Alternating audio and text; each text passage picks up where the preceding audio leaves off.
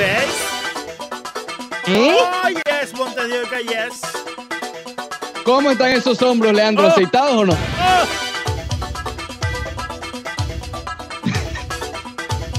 Voy a prender el video solamente para que aprendan, Montedioca. Escucha. A ver. Oh, yes.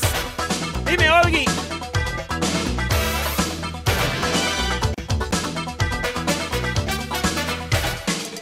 Mejor quítalo. Mejor Dime, Para ver eso. Para ver eso, Leandro Soto. ¡Quita, quita! The rhythm is gonna get you. Gloria Estefan en el Oh. Rush Deportivo. Subiendo el ánimo siempre con un ánimo Hombre, Deportes Radio a través de la 990 amplitud modulada.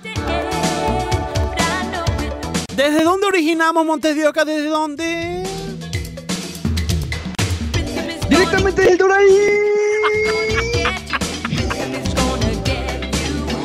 Oh, yeah. Y para toda el área metropolitana de Miami.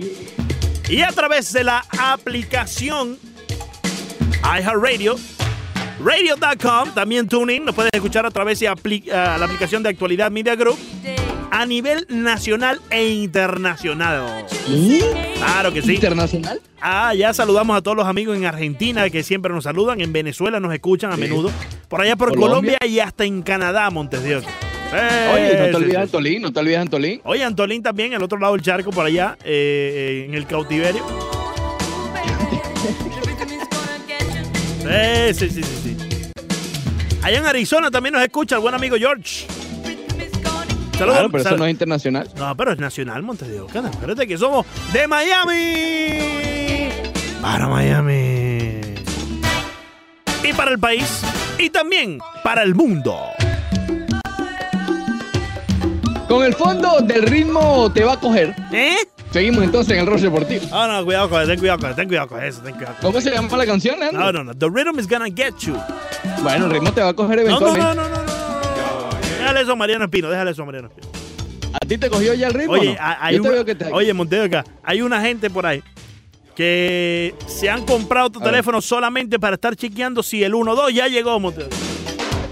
Se la, no, pa- te- te- se- tengo un cuento con eso. se la pasan el día entero en el refresh, refrescando ese teléfono, ya no le queda megabytes. Se la pasa al frío el teléfono. Se la pasa, sí, sí, sí, sí. Tiene, tiene un fresco increíble, Monteo. No se alegra mucho. No, no, Se no. le pasa un fresco.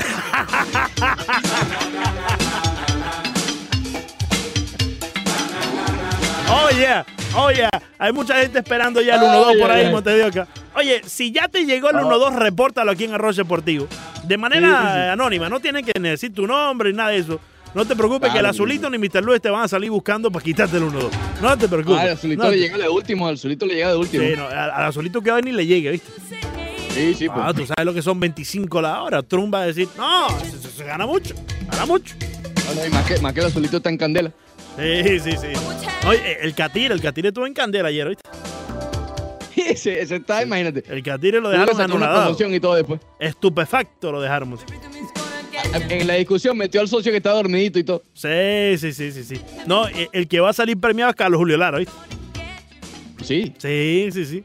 Acuérdate que a Carlos Julio le dan el 1-2 por 2. Y son, son qué, Do- son tres muchachitas que tienen. ¿no? Son cuatro, ¿Cuántas muchachitas? Dos. Como, como seis. tío. Imagínate. A Carlos Julio le va a llegar casi tres, Montes. Por eso es que el hombre está, tú sabes. Sí. Ya la huella no le. Y es más, ya, ya lo llamaron del banco y le dijo, mijo, quédate quieto, nosotros te llamamos cuando llegue él. Siéntate que nosotros te llamamos. A Carlos Julio le va a llegar el 1-2 por 4, Montes. Mire que ya llegó, dice la canción, no ha llegado, no ha llegado. A la gente le, le llega una notificación de, Sí, sí. de, de suspicious, ¿cómo se llama?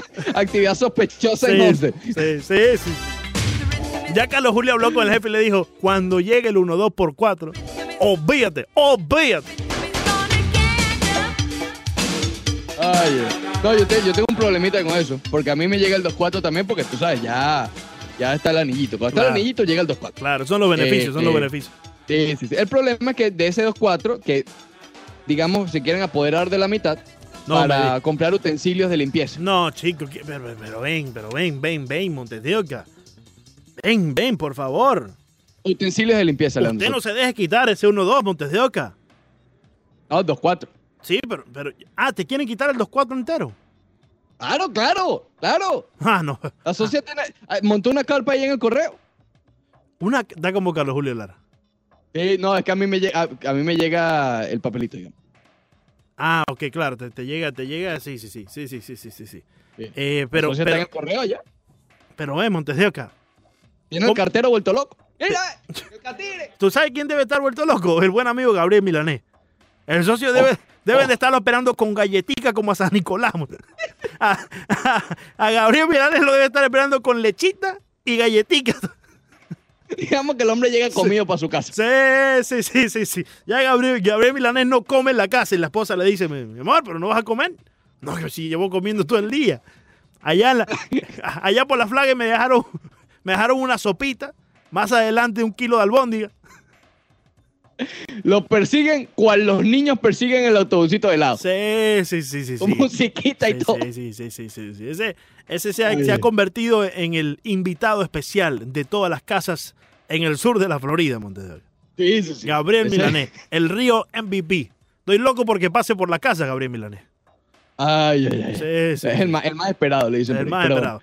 Saludos, saludos. Así que si, si usted ya recibió el 1-2, si usted ya recibió el 1-2, repórtenos en Dígame. Roche Deportivo. Repórtenos en Roche Deportivo porque a pesar de, de que nosotros nos burlamos de todo esto en Montes de Oca, es una promesa que por lo menos están cumpliendo hasta los momentos Claro. los políticos de nuestro país. Oye, pero sabes que hay gente muy contenta y otros muy molestos porque hay mucha gente contenta que le ha llegado de 8 para arriba. De 8. ¿Ok? De equivocación, de equivocación. Sí, sí, sí. Imagínate. Pero como el 8 para arriba, hay otros que le ha llegado del 1 para, para bastante bajo. No me digas que te quitan. Sí, No, sí, no, sí. No. Porque ha habido un par de errores allí, entonces unos han sido beneficiados y otros no. Ojo, Montes de Oca. Si A usted le llega, si a usted le llega uno de esos chequecitos, uno de esas transferencias electrónicas eh, de manera errónea, yo espero que usted lo devuelva. Si te llegan, si te llegan 12 con 3 ceros ¿Cuánto? después ahí de manera y de la noche a la mañana eres millonario, yo espero que usted tenga la conciencia y mantenga su conciencia limpia y devuelva el billetico. Pero ¿cómo lo contactan? ¿Mandándole un email al Catire? No, le da rifón. o le da, le mandas un email al catire, el catire wh arroba usa.gov. gov. Mira que eso está de moda. Sí, Mira que está de moda. sí, sí, Tengo un socio, tengo un socio que les manda los emails ahí a Romanfe. Romanfe lo tiene en favorito ya. Oh, no. Lo tienen en spam ya. Ya lo tienen en correo no deseado. Y son dos. Ya, Eh, ya- ya lo tienen en trash, Montevideo, que ya llega, ya llega completo. Sí, sí. Directo. El socio, el socio está como tú y las suscripciones de Free Trial. Está haciéndose email nuevo para sobrepasar el sistema. Sí, sí, sí. sí. Ay, Sí, sí, sí, sí. Oye, No como te digo, vámonos Oye, rápido a la llamada al dígame. 786-801-5607. Ya tenemos para en línea. Vamos a empezar aquí con el azulito. Ricardo, muy buenos días. ¿Eh? ¿Qué pasa, muchachones, cuando sobreviví? Espectacular, espectacular por aquí. Es tan espectacular. Sí, sí, sí, sí. sí. Oh, Espectacular, bueno. azulito. ¿Tú sabes Sí, cómo sí, es esto, hermano? Sí, sí, sí. Sí, sí, sí. Sí, sí, sí, sí, yo sé, yo sé, yo sé. Como la gente cuando van a Oye, 30 Azulito, pesos ¿ya te la llegó el hora, eso 2.4? Siempre está Él le llega a espectacular. 2.4 también. A ver, sí, azulito le llegan 2-4. Sí, sí, sí. El 2.4, el 2.4. 2-4. ¿Cómo es la cosa? ¿Te, llega, ¿Te llegó el 2-4, azulito? ¿O no te llega el 2-4? ¿Te ayuda el catire? Sí, 2 por 4 El 2 por 4 No, Azulito, tú, estás- tú como que estás perdido, solito. Desde que a ti te subieron el sueldo, tú ya no eres igual. Sí, sí. ah, No, me lo subieron, no, me lo bajaron 50 kilos. y te vas a poner a pelear por 50 centavos, Azulito. Ven acá, no, no. no, Ah, atiéndeme, atiéndeme, yo vi. Eh, Pero, que- pero- Mira, mira, ahí está llegando Milanés. ¿eh? Azulito, pero. Óyeme, Ah, no, es que, es que yo los oigo ustedes sacando unas cuentas. Mire, yo te voy a decir, porque yo soy un tipo sincero. Los azulitos somos sinceros. Sí, bueno, más o menos. Son 40 horas, sí, atiéndeme, mira, son 40 horas semanales. Sí. Más 10 overtime que me salen casi 38 pesos. ¿Eh? Yo, Claro, eso son 10 son 10 overtime, sí, 5 los sábados y una y una, una hora una hora diaria. Lo que sea para estar fuera de la casa. No, no, no, no, Azulito. Sí, sí, sí, mi semana. Oye, ¿tú, tú no te hace falta un ayudante. sale- Ah, No, sí tengo, tengo, bueno, yo soy leader, yo, yo tengo gente que trabaja, o sea, yo reparto el trabajo a la gente, ¿ves? Ah, tú eres el Mi- mi mandamás. semana- Sí, sí, sí, yo soy group leader. Tú eres el- tú eres el capataz, tú eres el capataz. Mira, atiéndeme, Richelio, mira, atiéndeme. A mí Messi me enseñó a sacar las cuentas rápido. Messi. A mí mi semana, claro. Messi, espérate, Azulito, espérate, espérate, espérate, espérate, espérate, espérate, Azulito, ven, ven, ven, ven, ven. Espérate, no, que Messi me ya enseñó- no, ya, ya tu nivel de locura ha llegado al máximo. No, bueno, Messi, Messi tan solo no. El Messi me enseñó. Mira, Tulito, tú vas a ganar 1.200 semanal. Ya, eso es lo que yo gano semanalmente. Con los descuentos y todo, 1.200 pesos. Tranquilamente. Y me bajaron 50 kilos. Así que, sí, así me bajaron. Ay, No, decirte, Ay, increíble, increíble. Oye, me Richelieu, no, déjame decirte que en mi trabajo yo, en mi trabajo yo llegué a ganar aquí en el, de 2000 a 2010, 30 pesos la hora yo ganaba. Ay, no, pero ¿qué te ha pasado, Azulito? Malgastaste el billete ya para que sea millonario. Imagínate No, no te- la- en, en un saloncito, en Messi y el azulito, no, que mira. Y, y el Azulito, profe Messi, pero explíqueme otra vez. ¡Ta, ta, ta! Sí, sí, sí. No, no, no, no, no, increíble. increíble. Vámonos con Gabriel Milané, que también está en la línea. El más 786-801-5607. cotizado. Adelante, Gabriel, buenos días. No, está Oye, oye, no, fuera de juego, este, eh, me, me reí mucho con la ocurrencia de ustedes. Sí, sí, sí. digamos que la, digamos que la ruta, la ruta mía, la, la que yo tengo es aquí en Miami Spring, en los alrededores de- del campo de golf, y aquí la gente no está, lo que Ay. la mayoría de los que viven por aquí no están muy preocupados por el chico. Ah, caramba. Eh. Vas a tener que cambiar la ruta, ¿viste? Vas a tener que pasar por ahí por Westchester para que tú veas la preocupación no, que tiene la no, gente. no, no, déjeme, déjeme tranquilo por aquí porque esta gente cada vez que llega a Crisma hacen buenos regalos. Ah, y caramba. créeme que esos regalitos son buenos y Sí. hacen falta. Y eso que yo creo que por acá nosotros nos pagan un poco más que el azulito. Ah, y yo ando preocupado por el 1-2. Por el 1-2 Oye, también, se imagina. Eh, sí, sí, déjame, déjame hacerte una deuda rapidita ahí, Leandro. Tú sabes que hará, no sé, como unos cuatro años de eso. a ver. Eh, una, eh, yo normalmente en la, en, la, en la noche antes de acostarme voy a revisar mi cuenta porque había hecho había hecho algunas compras y no sé, fui a chequear la cuenta del banco cuando eso yo estaba, mi banco era Chase. Ajá. Y, y cuando yo hago así la cuenta mía, que la abro, hermano, veo 490 y pico mil dólares, y me cuesta ¿Eh? casi medio millón, bro. Ah, caramba. ¿Y tú, Tú qué hiciste? sabes, brother, que yo no, no, no, no, la peor noche de mi vida, Cere. Yo no pude dormir. Vaya, ¿qué, qué, qué- para qué te voy a contar? Sudé, me subió la presión.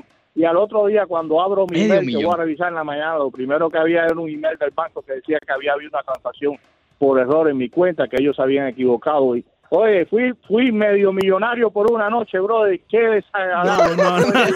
ah, caramba, Gabriel. Oye, Gabriel ya no. iba a dejar el camioncito y la ruta abandonada, ¿viste? Un abrazo, Gabriel. Ay, ay, Un abrazo.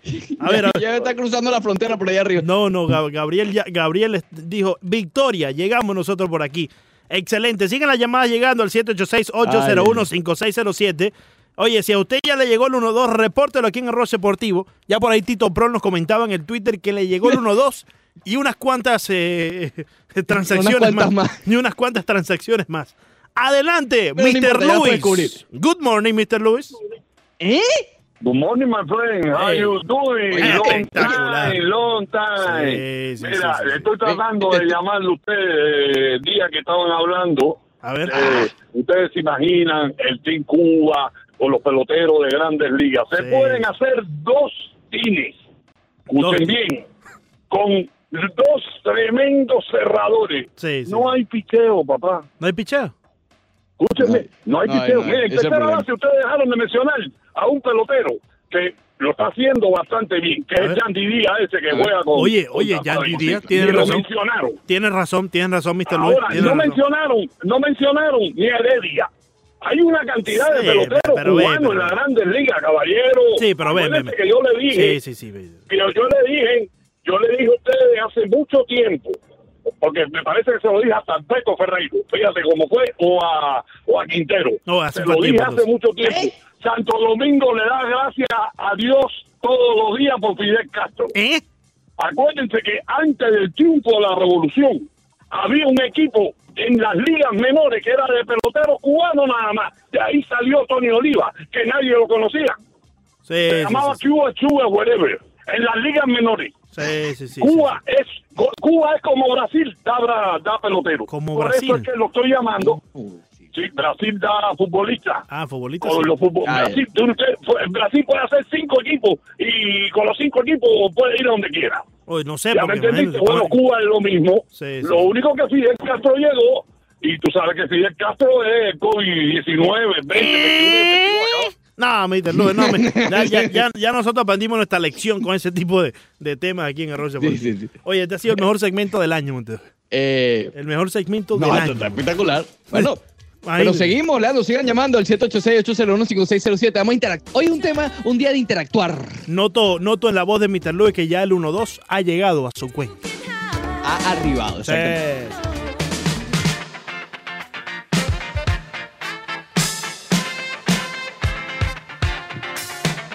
Regresamos al Rush Deportivo por Unánimo Miami 990. Leandro Soto, Ricardo Montes de Oca hasta las 12 del mediodía hoy en Disco Tuesday.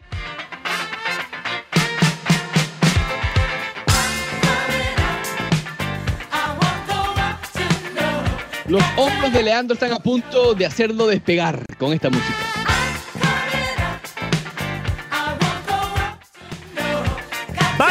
Baila, baila, Montes de Oca. ¿Por qué? ¿Por qué? ¿Por qué? Porque el enemigo Montes de Oca lo detesta. Oye, los martes se han convertido en uno de tus días predilectos, ¿no? Sí, sí, sí, sí, sí, sí, sí, sí, claro que sí.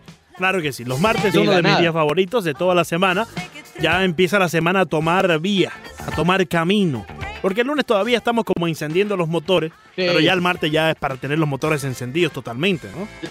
Los viernes no te gustan mucho, esa es la, perce- la percepción que tengo. Los viernes no me gustan mucho debido a la compañía que tenemos aquí en Arroz Deportivo, Montes de Oca. Sí. Pero es necesaria. No es necesaria, Montes de Oca. Si ese muchacho llega aquí a decir cualquier locura. Los miércoles me encantan también. Sí, sí, sí. Los Eh, miércoles son sí. filete, Montes de Oca. Sí, Sí, Incluso este, Lomito. Sí, sí, sí. Este, este miércoles veremos si lo tenemos eh, en video. ¿Eh? Sí, sí, sí. Sí, sí, sí, hasta la llamadita. No me ahí. hagas esto. Sí, hasta la llamadita ahí. Oh, y si se llega a frizar esto, rompo la computadora, Montes de Oca. I'm coming out. Oh, yes, we're all coming out. Cuando se acabe todo esto, Montes de Oca, estaremos saliendo contentos a las calles de Miami, eh, a las fiestecitas, a las reuniones. Pero por los momentos hay que quedarse en casa. Todavía, Montes de. Como noticia de última hora, reporta Jeff Passan que en un memorando de Ron Manfred, comisionado de las grandes ligas, enviado a todos sus empleados, garantiza el salario de todos de ellos hasta abril 31. Él lo está haciendo mes a mes, lo hizo también hace exactamente un mes, garantizando los salarios de abril, ahora está garantizando los de mayo, es decir, no es que a partir de ahí no, sino que bueno, que llegado el momento habrá una nueva comunicación. En el mismo memorándum menciona que él y sus, eh, su staff más cercano se han reducido el salario un 35% en el 2020, no en este periodo, en el 2020, ¿ok? Lo cual habla bastante bien de, de Ron Manfred y en este caso Sí. de grandes ligas, ¿no?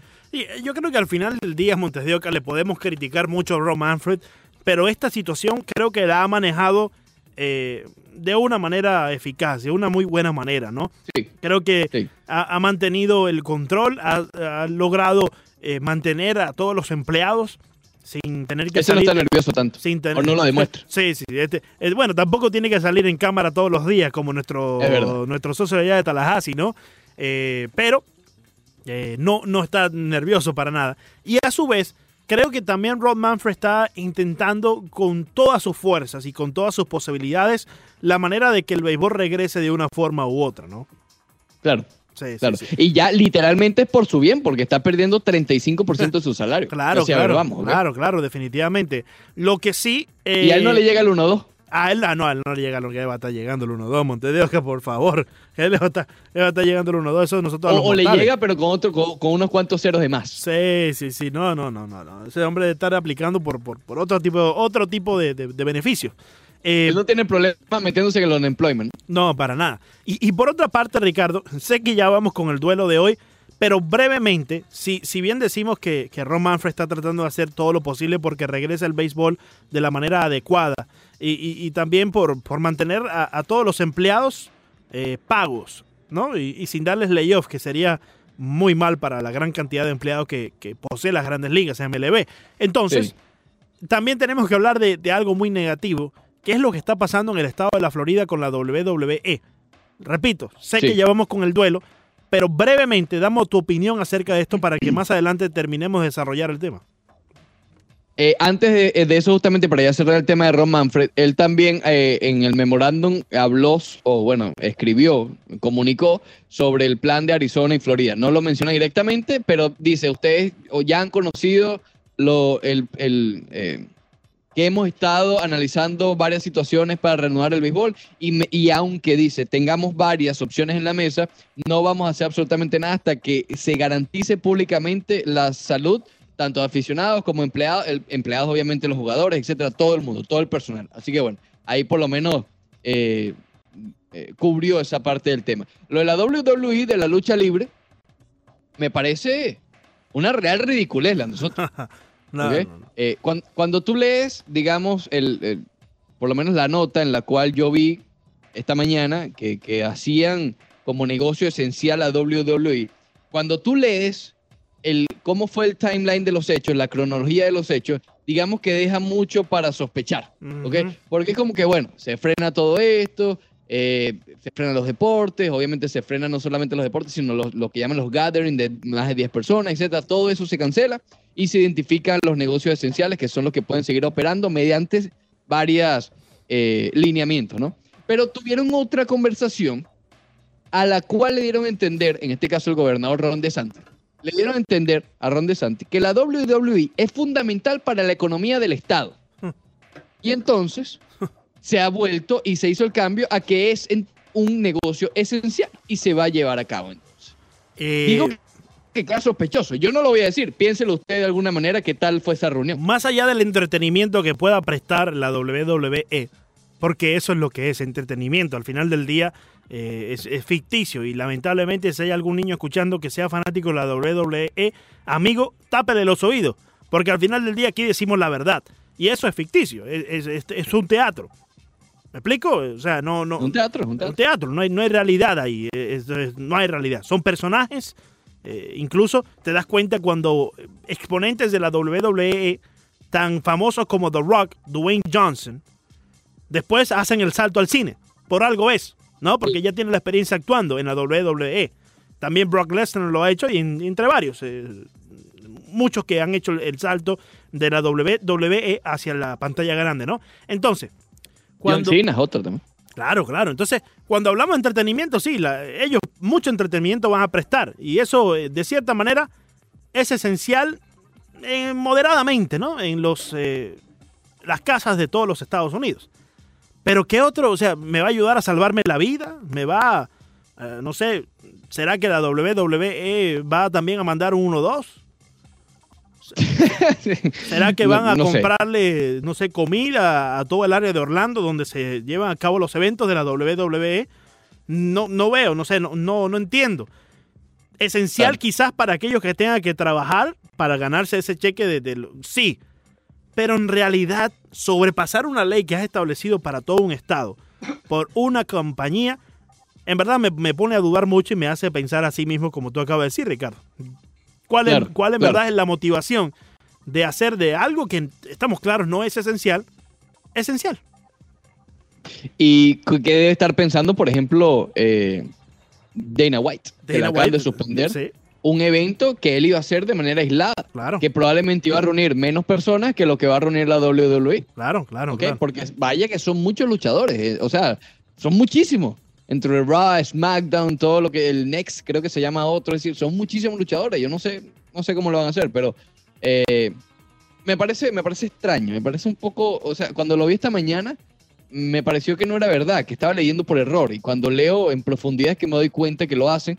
Insisto, deja mucho para desear, ¿ok? Porque si es esencial WWE, imagínate cuántos otros serán esenciales que no pueden abrir en estos momentos. Claro, ¿Me claro, que son definitivamente. hasta más esenciales para mantener la economía del Estado, en este Sí. caso Sí. de, de Orlando. Pero bueno, más adelante vamos a seguir profundizando en esto porque ha llegado el momento de la nosotros. A ver, este duelo de hoy está filete. Sí, El duelo de hoy está realmente filete. Eh, hoy toca de los Marlins, ¿ok? Y los dos duelos que vamos a recordando el día de hoy es el llamado juego de Barman que se lleva a cabo en la serie de campeonato de la Liga Nacional del año 2003, que los Marlins tenían básicamente un pie en la eliminación, ¿ok? Esa serie ya la vamos a profundizar, pero la, la llegaron a estar perdiendo 3-1, ¿ok? Frente a los poderosos cachorros de Chicago. Ese juego contra también de la serie de campeonato de la Liga Nacional, pero del año 97, frente a los Bravos de Atlanta, en un juego en el que el Iván Hernández, I Love You Miami, Sí, ponchó a 15 rivales. ¿Ok? Aquí me, me va a llamar mucho, primero, primero lo vamos a explicar y después decir por quién votaríamos, pero aquí no funciona tu estrategia.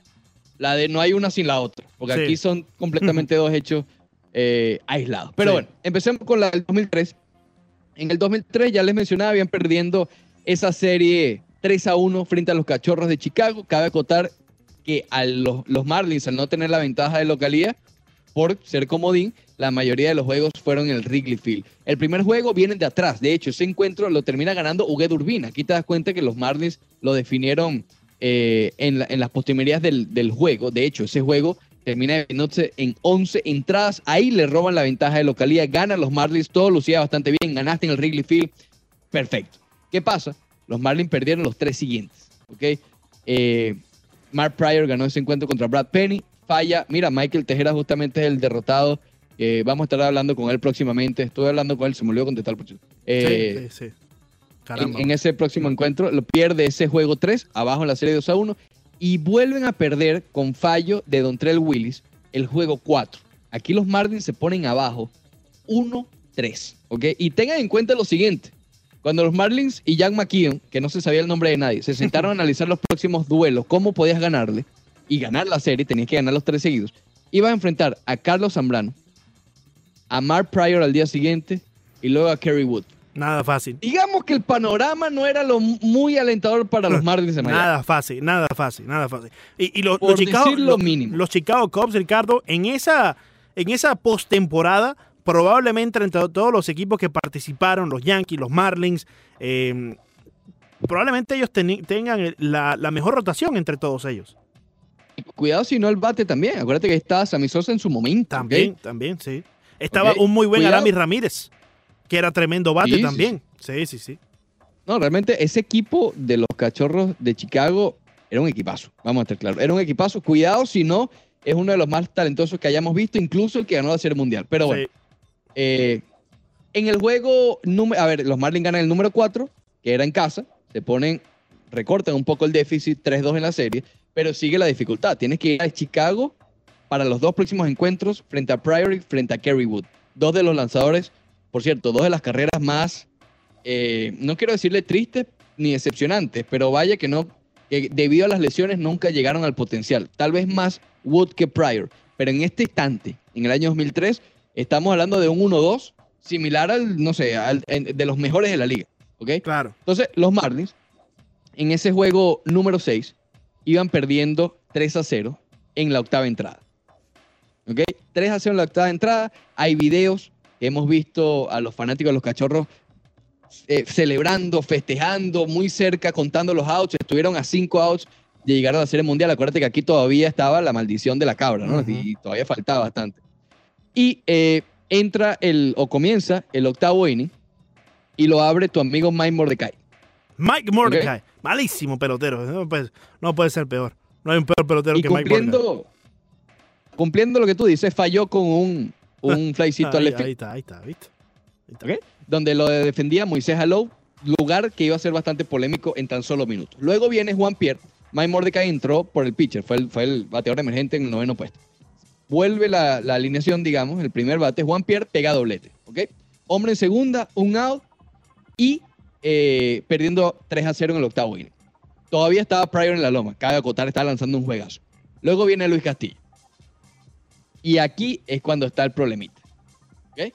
Luis Castillo viene y conecta un flycito a hacerle fil. Se va abriéndose las gradas y mete la mano el popular. Espectacular. No, no, El magnífico. popular. Magnífico. Sigue, Sí, sigue ahí, sí, Montega. Sigue ahí, Montega. Sigue ahí. mete la mano, mete la mano y evita el lado de Moisés Alú. Después negocia el boleto aquí Luis Castillo. Luego viene Iván Poch Rodríguez y mete una línea. Ok. ¿ok? En la que anota Juan Pierre. Aquí recorta la desventaja 3 a 1. Pero para mí, en este instante, viene el momento determinante. Miguel Cabrera al bate, ¿ok? Eh, y mete una, o conecta una línea, un, rol- un roletazo hacia el campo corto, que no lo puede manejar Alex González. Alex González, el de los cachorros, el de Sí. Miami, justamente. Sí, no Alex González de los Marlins. Y aquí comete un error en el cual hace que se envase y que todo el mundo quede quieto. A partir de allí, fue un torrente de batazo, Leandro. Vino Derek Lee, metió doblete.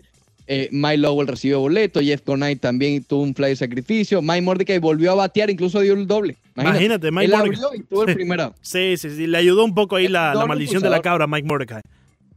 Que fue realmente el que le da la vuelta a- a- al marcador. En ese inning Sí. los Marlins terminaron anotando ocho carreras. Y es famoso, yo digo que para mí es más importante el error de Alex González, pero el que es famoso es el como el fanático llamado Barman eh, metió la mano y evitó el- lo que hubiese sido el segundo out del inning. ¿no? Claro, claro. A lo mejor hubiese igual pasado el ataque de, de los Marlins, pero después de allí todo cambió. Los ¿Qué? Marlins anotaron ocho, ganaron ese juego y al día siguiente ese juego no lo iban a perder los Marlins. Hace unas semanas atrás, Montes de Oca, cuando empezábamos este tiempo de cuarentena, escuchábamos la, la entrevista que, que tuve la oportunidad de hacer con, con Moisés Alú. Y él hablaba precisamente de este caso. Y eh, comentaba que él estaba seguro que tenía la pelota. Es decir, que él hasta el sol de hoy piensa que hubiese atrapado ese foul ball. Si no es por las Claro. múltiples manos, porque también lo mencionó. No eran las manos solamente de Bartman. Eran, no sé, Claro. una gran cantidad de manos ahí por encima de la pelota. Claro, el que termina haciendo contacto con la pelota es Bartman. Y el que termina Sí. siendo eh, eh, puesto en figura, puesto en persona, es el popular Barkman. E incluso parece ser como sacado de una misma película. El socio con sus Claro. audífonos, escuchando el juego por radio mientras lo podía ver allí. O sea, El propio villano. el propio villano de una película, ¿no? Los lentecitos. eh, eh, después, obviamente, cuando lo sacan del estadio, y esto ya lo vemos en, eh, en el documental, ¿no? Eh, Cuando lo sacan del estadio, todo el mundo lanzándole cerveza, todo el mundo eh, gritándole. eh, o sea, tuvo, tuvo que hasta huir. Los Marlins aquí Claro. después le compraron una casa en West Palm Beach, el socio de Jeffrey Loria. ¿Te acuerdas? ¿O sí? Sí, sí, Eso sí no sabía. Sí, sí, los Marlins aquí después le compraron una casa y todo eh, en West Palm Beach, el socio Barfield. Imagínate Ah, tú, si me van a comprar una casa, yo le, le quito la pelota a Moisés Alú y a todo el mundo. Imagínate, Imagínate tú. claro. Eh, Entonces, sí, un- un- una historia bastante. Es triste realmente Sí. para, para, para Barman. Le dañaron la vida, básicamente. de- sí, después Salvo que- la casita, ¿no? Claro, de- después él ya, creo que ya hace un tiempo ya regresó a Chicago y, y obviamente, Sí, sí. incluso perdonado después del creo título. que creo que después que los Chicago Cubs se coronaron en el 2016, eh, como que Lo invitaron, pero lo, él dijo que lo invitaron, él dijo que no, le iban a dar un anillo y todo, y él dijo que no. Sí. Así de resentido quedó con la franquicia de los Cubs. Rápidamente, Leandro, el otro juego eh, fue obviamente la victoria de los Marlins de Miami 2 a 1 a los Bravos Atlanta en la serie de campeonato del 97. Un duelo. Esa serie fue un poco más disputada. Ganó los Marlins el primero, después Atlanta. Es decir, se repartieron victorias hasta ese juego número 5. Los Marlins eh, se presentaron con Iván Hernández en la lomita, enfrentando, imagínate tú, en el 97 a Greg Maddox. Wow. ¿ok? Estamos hablando de, de filete con filete. Sí. Pero aquí el cubano no decepcionó. Bueno, Maddox tampoco. Lanzó siete de, de dos entradas, de, perdón, de dos carreras con nueve ponches. Pero Iván Hernández lanzó completo, permitió solamente tres imparables, una carrera y ponchó a 15. Hay alguien relacionado en los ambos juegos. El primer bate era el mismo. Mira, está para la trivia. ¿Cómo que el primer Dame bat- la trivia. Me lo cuentas ahorita, me lo cuentas ahorita en el Facebook Live. Para El que lo compartamos con todos los amigos. Ya vamos para allá. Y también en el Facebook Live te doy mi votación. A ver con cuál de estos dos me, me quedo, Montes de Oca. I'm coming out, dice Diana Ross en el Rush Deportivo.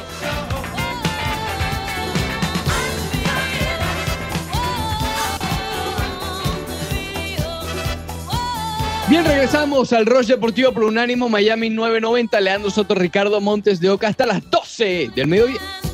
Hoy es en el Rush Deportivo Montevideo. ¿Qué es lo que llega en más o menos una hora para acá, para las 9.90?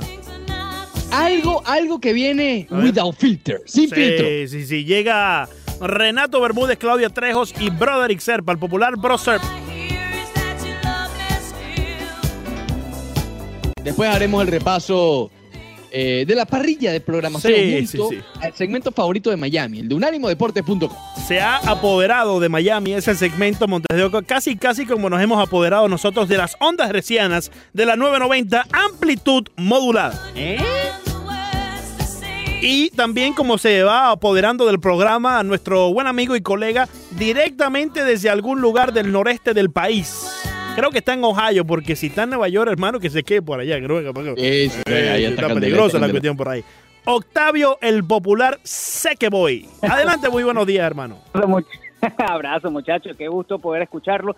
Y antes de entrar en cualquier tipo de detalle, de materia, quiero felicitarlos, eh, no solo a ustedes, sino a todo el equipo de Unánimo Deportes por eh, la manera en que están ayudando a la comunidad. He visto varias de las campañas publicitarias, donde inclusive están haciendo menciones a, varios, a varias empresas, pequeños negocios. Hay que pensar en este tipo de gentes. Y siempre yo, desde que salió y he tenido la oportunidad de conversar con ustedes, siempre hemos hablado de que sí, la pandemia y lamentablemente lo que se vive a nivel de salud, pero ojo, la economía no está muy lejos de, com- de comenzar a colapsar, ya se ha visto casos trágicos y es muy bueno que hagan ese tipo de iniciativas, así que verdad que me les uno en esa, en esa campaña y bueno, y deseándole a los pequeños empresarios toda la, la fortaleza del mundo y esperando salir de esto pronto. Justamente en ese mismo orden de ideas, Octavio, eh, estaba leyendo declaraciones del, del comisionado de la Major League Soccer, Dan Garber, ayer, no solamente hablando sobre eso, la parte económica y de los salarios, sino que ya están eh, barajando eh, oportunidades y, y- maneras de cómo restablecer la liga llegado el momento, ¿no? Más o menos por allí va la cosa. Sí, obviamente tú sabes que el calendario de Major League Soccer siempre se había jugado hasta diciembre. Siempre habíamos tenido la MLS Cup en diciembre. Eh, eh, primera, segunda semana, una vez llegó hasta el 18 de diciembre, si mal no recuerdo.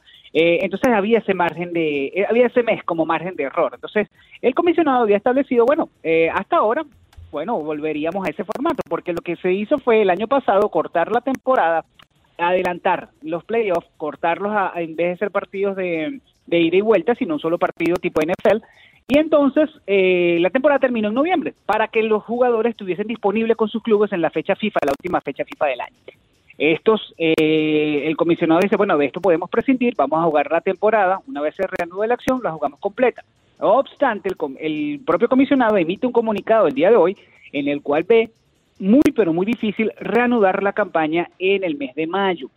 A todo esto, entonces, allí se habría que replantearse y por eso creo que vendrá otra misiva o, u otro comunicado en los próximos días explicando cuál sería entonces el formato, aunque tanto la MLS como la NBA y los primos hermanos, es decir, NHL y MLB, están hablando de distintos formatos porque eh, la MLS sería la- había sido la única liga la cual no, te- no se vería afectada del todo eh, para la reestructuración del formato de su campaña o de su temporada. Pero ahora sí se vería afectada de no jugarse en mayo. Entonces ellos eh, están estudiando, están hablando muy constantemente las cuatro ligas, las cinco ligas, mejor dicho, eh, profesionales de los Estados Unidos y de acuerdo a ello, esperaría yo, no lo sé, no, no lo he confirmado, pero esperaría yo que eh, llegara otro comunicado justamente explicando cuál sería el formato, porque ahora sí la MLS tendría que replantearse la cantidad de partidos que se vayan a hacer.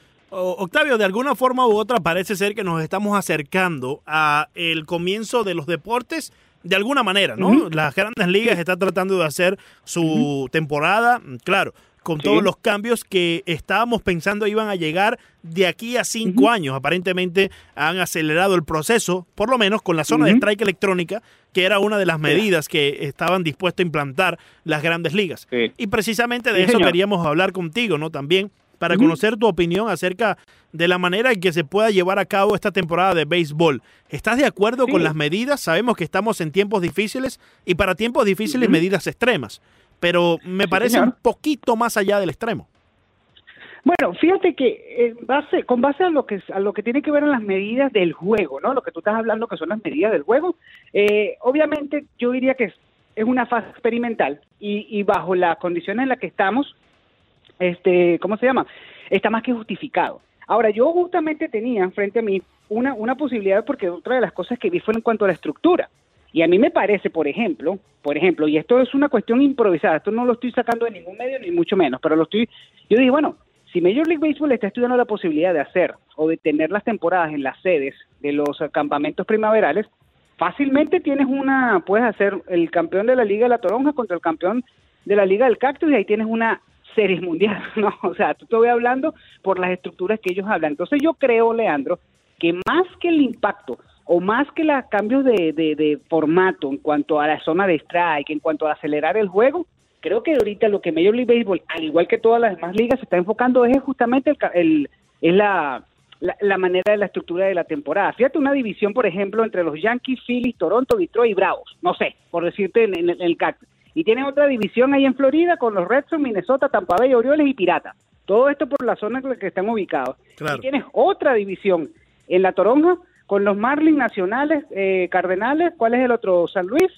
y los Astros. Y los Y los Mets. No salen de West Palm. Beach. Sí. Y los Mets, exacto, que llegas a, por San Lucy. Todos, todos están cercanos, básicamente. Sí. Porque la división de los Yankees son equipos que están en Tampa o en Lakeland. Claro. Por allí, eh, Clearwater, Donovan. La división de los Red Sox es la parte central de Florida, que están en Fort Myers. Por ejemplo, Minnesota y los Red Sox están en la misma, en la misma ciudad. Un poquito Sí. más arriba está Tampa, en Port Charlotte. Y Bradenton está, los Orioles y los Piratas comparten estadio.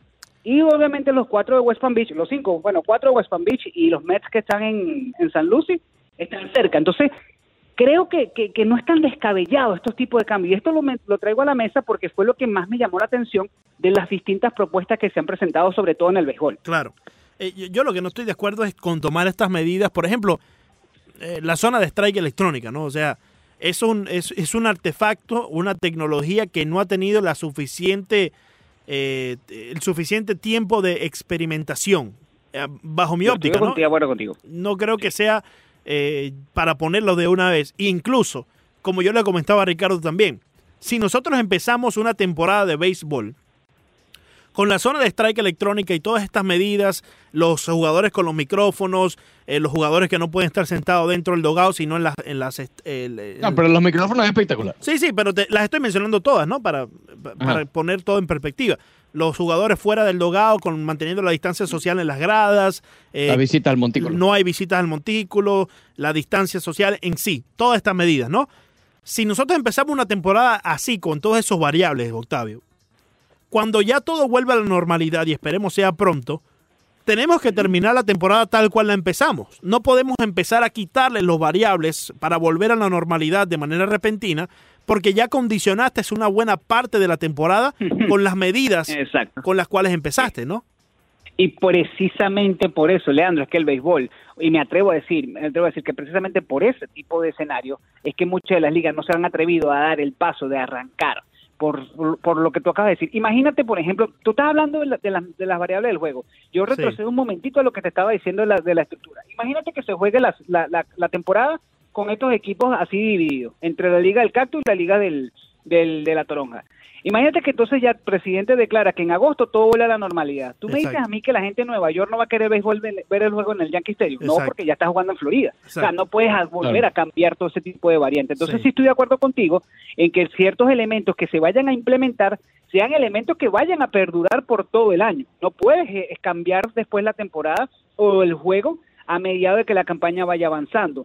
Entonces, quizás el tema de la zona de strike, que no es, no ha sido probado, no ha tenido ese tiempo para ser probado, eh, puede ser uno de los, de los conflictos más grandes, aunque te digo honestamente, yo no sé si la, la, la- el hecho de que, de que sería la única manera de tener el deporte de vuelta le vaya a dar a Major League Baseball Sí. el colchón suficiente como para decir, ¿sabes qué? No importa, vamos a tener béisbol como sea que haya que tenerlo y vamos a hacerlo y punto, y tendría la aceptación. Sería la Y primera vez en toda la historia del deporte donde una Sí. pretemporada fuese tan relevante, ¿no? Porque al final del día estuviésemos jugando mm, con el, con el sabor a Spring Training todavía, ¿no?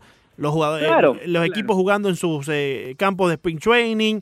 eh, Sería. Y también, roster, roster amplios. ros- roster amplio, correcto. Sería Roster la primera amplios. vez que, que, les- que, que algo relacionado con el Spring Training sea relevante y sería también muy irónico Sí. para nuestro buen amigo Ricardo Montes de Oca, ya que tanto se burla del Spring Training. Pero, eh, Octavio, eh, de- debo también de compartir una noticia eh, no muy buena para los amigos Sí. de, de los Yankees y el béisbol en general.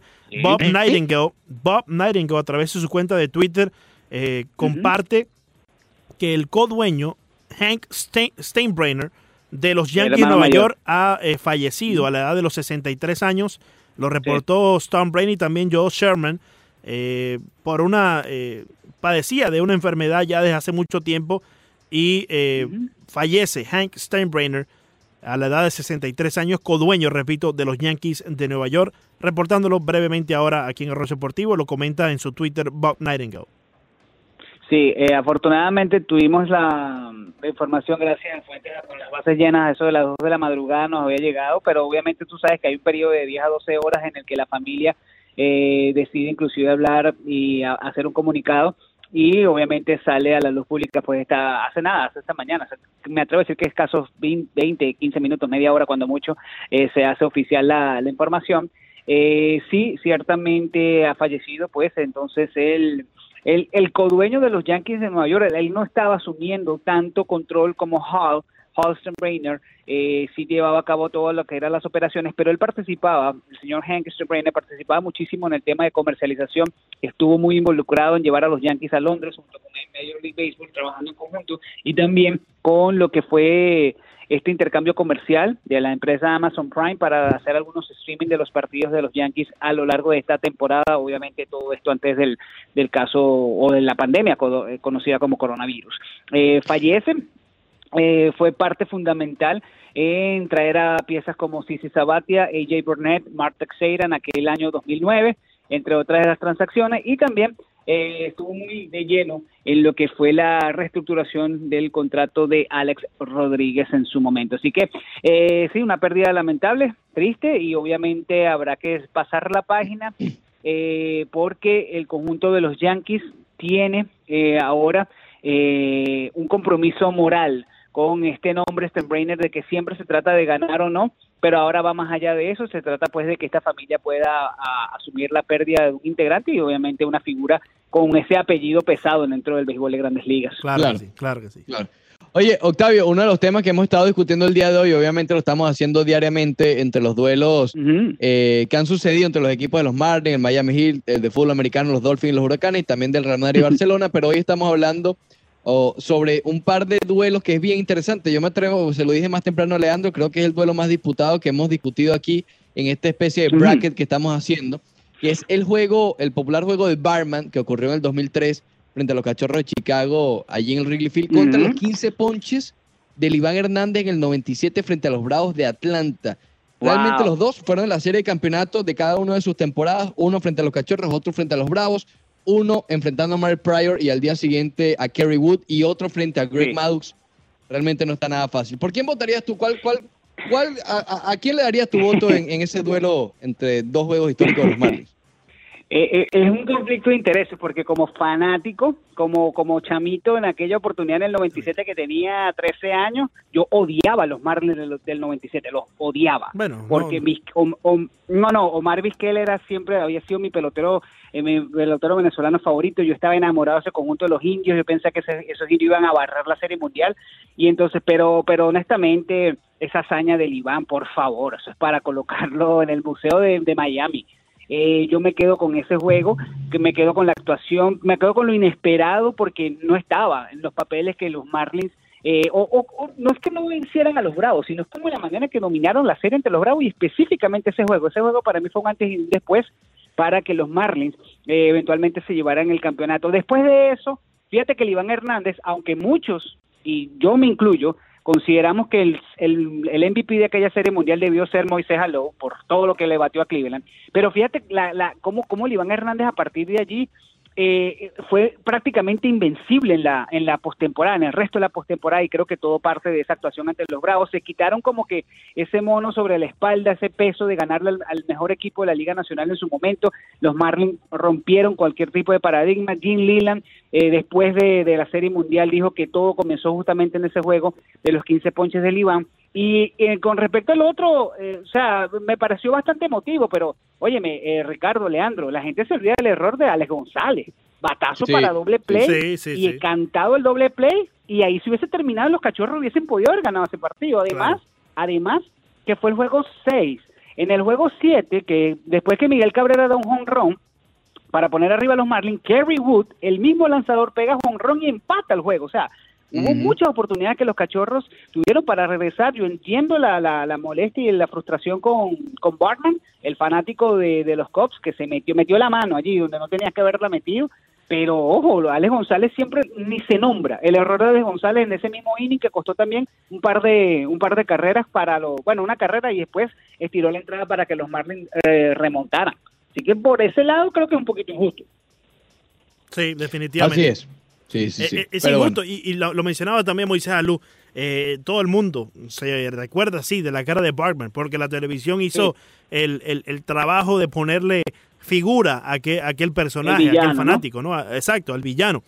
Pero nadie se recuerda del otro villano, Alex González, el de los Chicago Cubs, que cometió ese error, Sí. eh, Ricardo eh, Octavio, que definitivamente... Sí. tú sabes que eh, Moisés Alú, perdón que los interrumpa. Moisés Alú cuando después lo firmaron los Mets, él dice que él admitió que él no le él no hubiese atrapado esa pelota. O sea, qué conveniente también de Moisés, ¿no? O sea, Sí. ok, ya saliste de aquel paquete. Ah, no, no, no, yo no yo no le hubiese atrapado ese batazo. Sí, a- aunque en la entrevista que, que tuve la oportunidad de hacerle, él, de, él se notaba un poco dudoso, pero al final me dijo, sí, yo la, la hubiese podido tener, había muchas manos El en chance, el pues. medio, hubiese tenido el chance, eh, yo la tenía, pero bueno, eh, al, final de- al final del día eh, todo quedará, que, queda en, en veremos, ¿no? En, en qué hubiese pasado, sí, Claro. porque la historia eh, escribió otra cosa. Montes de Oca. Es así. Así es. Octavio, muchísimas gracias siempre Oye. por estos minutos que nos regalas Óyeme. para hablar Sí. de lo Gracias, que gracias a creemos que ustedes. sabemos. Solamente una preguntita rapidita. A ver, a ¿Qué ver. piensas del horse? ¿Te gusta el horse? Oye, fatal. Oye, Octavio, fatal. Horrible. hermano. Me voy a tomar otro Fatal. Fatal. Lo del horse. Lo del horse estuvo fatal. Oh, Eso allí horrible. en ESPN estuvo eh, horrible. Eh, yo se lo decía a Ricardo una semana antes de que pasara. Si hacen esto con una conexión de teléfono y un teléfono ahí todo eh, mal grabado Y así fue.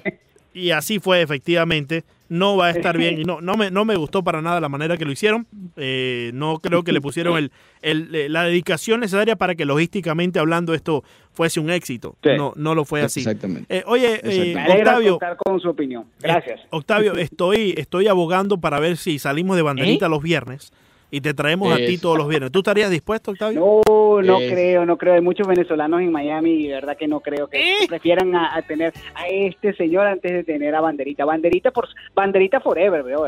No, no. bueno. Oye, Octavio, pero Octavio, aquí ya banderita me tiene loco, hermano. Ya con banderita no puedo. Gracias, hermano. Gracias, Octavio. Abrazo, muchachos. Cuídense.